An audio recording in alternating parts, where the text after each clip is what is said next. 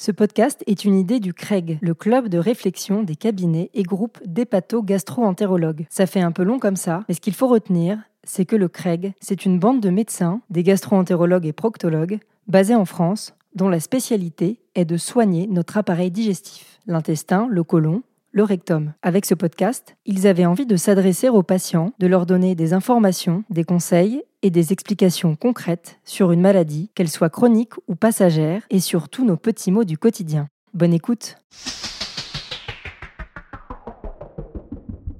On a toutes et tous vécu des grands moments de solitude. Au bureau, en pleine présentation devant le DG, vous me direz maintenant au moins il y a Zoom. Donc au pire, tu coupes ta caméra et tu feins un problème technique. Ce qui n'est pas tout à fait faux finalement. À une date Tinder, au moment où tu es censé être au top, Pire, dans un moment d'intimité où là, tu dois être au top, tout nu. À un repas de famille chez belle-maman, en faisant nos courses, à un dîner débrief entre copines, et j'en passe, et j'en passe. En général, réaction instinctive, on fuit. On prend ses jambes à son cou et surtout, on n'en parle pas. On évite le sujet. Ça n'a tout simplement jamais existé. Jamais. En fait, même en consultation face au docteur, on n'y arrive pas.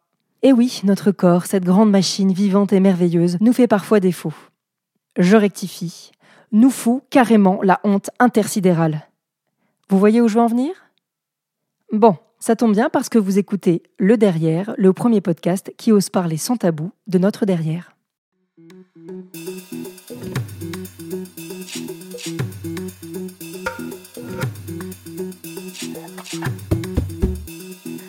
Bienvenue dans ce troisième épisode consacré à l'incontinence anale. Un sujet, euh, je dirais, très très rarement euh, exploité, euh, j'imagine, en podcast ou même autre support parce que sans doute tabou. et aujourd'hui, nous en discutons avec le docteur Anne Laurin, proctologue basé à Paris et qui va nous éclairer sur cette, ce trouble de l'incontinence anale. Bonjour, docteur Laurin. Bonjour. Merci de nous rejoindre pour ce sujet. Alors déjà, on va commencer par la base. Qu'est-ce que l'incontinence anale? Alors l'incontinence anale, c'est quand on ne parvient pas à retenir ses selles et ou euh, ces gaz. C'est un handicap qui peut avoir euh, une répercussion absolument majeure euh, sur la vie des patients, dans leur vie privée, mais également dans leur vie professionnelle. Alors dans certains cas, dans les formes on va dire peut-être les plus mineures, cela ne peut concerner que les gaz, on ne peut pas les retenir même si on le souhaite, mais il n'y a jamais d'accident avec les selles. Et dans les autres cas, plus sévères, ça concerne aussi les selles, le plus souvent les selles liquides, mais parfois également les selles solides. Soit les patients doivent courir aux toilettes en urgence et ne peuvent retenir leurs selles qu'un temps très court, soit les selles se retrouvent finalement dans les sous-vêtements sans qu'on s'en rende compte.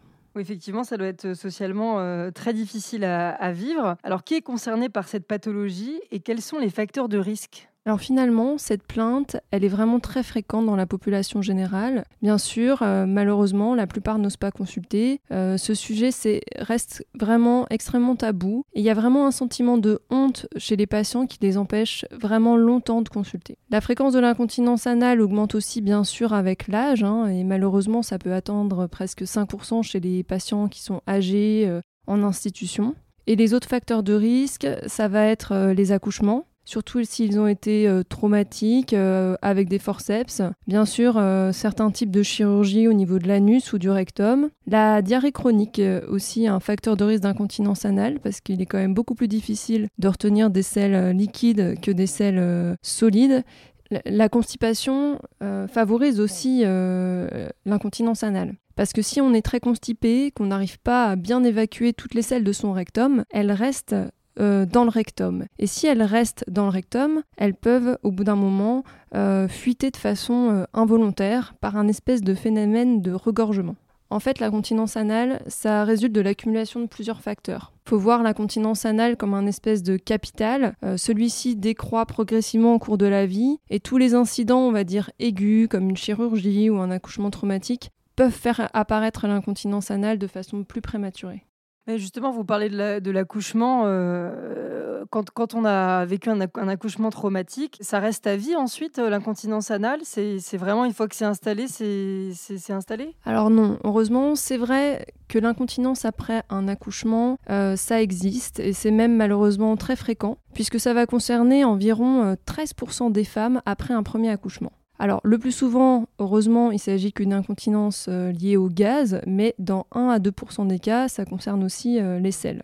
Alors, heureusement, il y a une régression la majorité du temps dans les 6 premiers mois. Le mécanisme euh, de l'incontinence anale après un accouchement est en partie lié à l'étirement d'un nerf qui s'appelle le nerf pudendal et c'est le nerf qui contrôle l'anus. Et ce nerf est capable de récupérer en quelques mois et ça explique pourquoi dans la majorité des cas, les phénomènes d'incontinence anale après un accouchement régressent. De plus, si on fait bien la rééducation du périnée, ça aide aussi à, à récupérer à ce niveau-là. Donc si on souffre d'incontinence anale après un accouchement, je crois que ce qui est aussi très important, c'est d'en parler à son obstétricien. Parce que si on a déjà des difficultés à retenir ses gaz et ses selles avant un prochain accouchement, cela peut parfois influencer sur le mode d'accouchement qui sera choisi et peut-être qu'à cause de ça, il faudra prévoir une césarienne.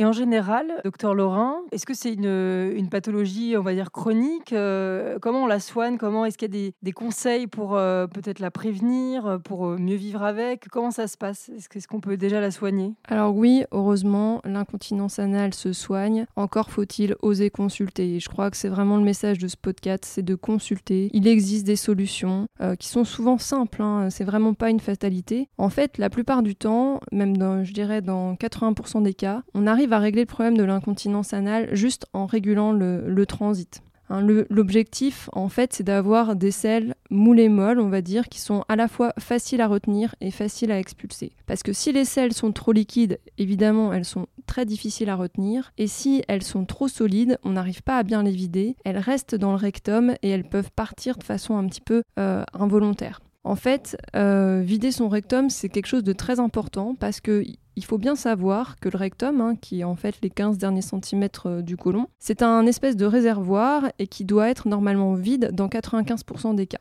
Parce qu'en fait, euh, les selles, elles vont attendre plus haut, après un angle, ce qu'on appelle la, charnière recto-sigmoïdienne. Et donc, même si on a un anus un petit peu faible, si son rectum est complètement vide, eh ben, il se passe rien. Alors que si ce rectum, ce réservoir est totalement plein en permanence parce qu'on n'arrive pas bien à vider ses selles, alors ça peut fuiter, sointer en permanence, d'autant plus si on a un anus euh, un petit peu faible. Donc la première chose à faire pour bien vider son rectum, c'est déjà de mettre un marchepied euh, sous ses pieds. Il existe un espèce euh, d'angle en fait entre l'anus et le rectum et quand on remonte ses pieds, on met tout dans l'axe, on force pas et on vide bien tout. Et si on a l'impression qu'on vide pas tout, on peut utiliser des suppositoires euh, évacuateurs comme la glycérine ou les ductiles pour bien tout vider. Et l'autre chose aussi, comme on l'a dit tout à l'heure, c'est d'avoir un transit normal, des selles moulées molles. Et ça, il y a pas mal de choses qui peuvent aider, comme les mucilages. Ce sont des laxatifs qui gonflent dans les selles et puis qui leur redonnent une consistance normale. Il y a le psyllium en graines, le spagulax, le normacol ou d'autres produits comme ça. L'autre chose aussi également facile, c'est la rééducation. Un kinésithérapeute spécialisé dans le périnée va aider avec euh, environ une dizaine ou une vingtaine de séances à renforcer euh, les muscles de l'anus et à régler aussi certains problèmes de constipation. Donc avec tout ça, dans 80% des cas, finalement, on arrive à régler le problème. Et si ça ne fonctionne pas malgré ça, euh, une chose aussi qui marche très bien, c'est la neuromodulation des racines sacrées. Donc ça, c'est une technique qui se fait plus dans des centres experts. Euh, c'est une électrode qu'on place dans le bas du dos et qui stimule euh, les nerfs du bas du dos et ça permet de régler le problème de l'incontinence euh, dans de très nombreux cas et ce, quelle que soit la cause de celle-ci. Ah oui, donc en fait, c'est assez positif le message derrière ce, trouble qui est si gênant, si difficile à vivre. C'est finalement assez facile de, le prendre en charge et de, et de le régler, quoi. Oui, c'est assez facile. Encore faut-il consulter. Encore faut-il tomber aussi sur les médecins et les proctologues euh, connaissent bien, qui savent euh, gérer ça et, vous aider dans ce problème.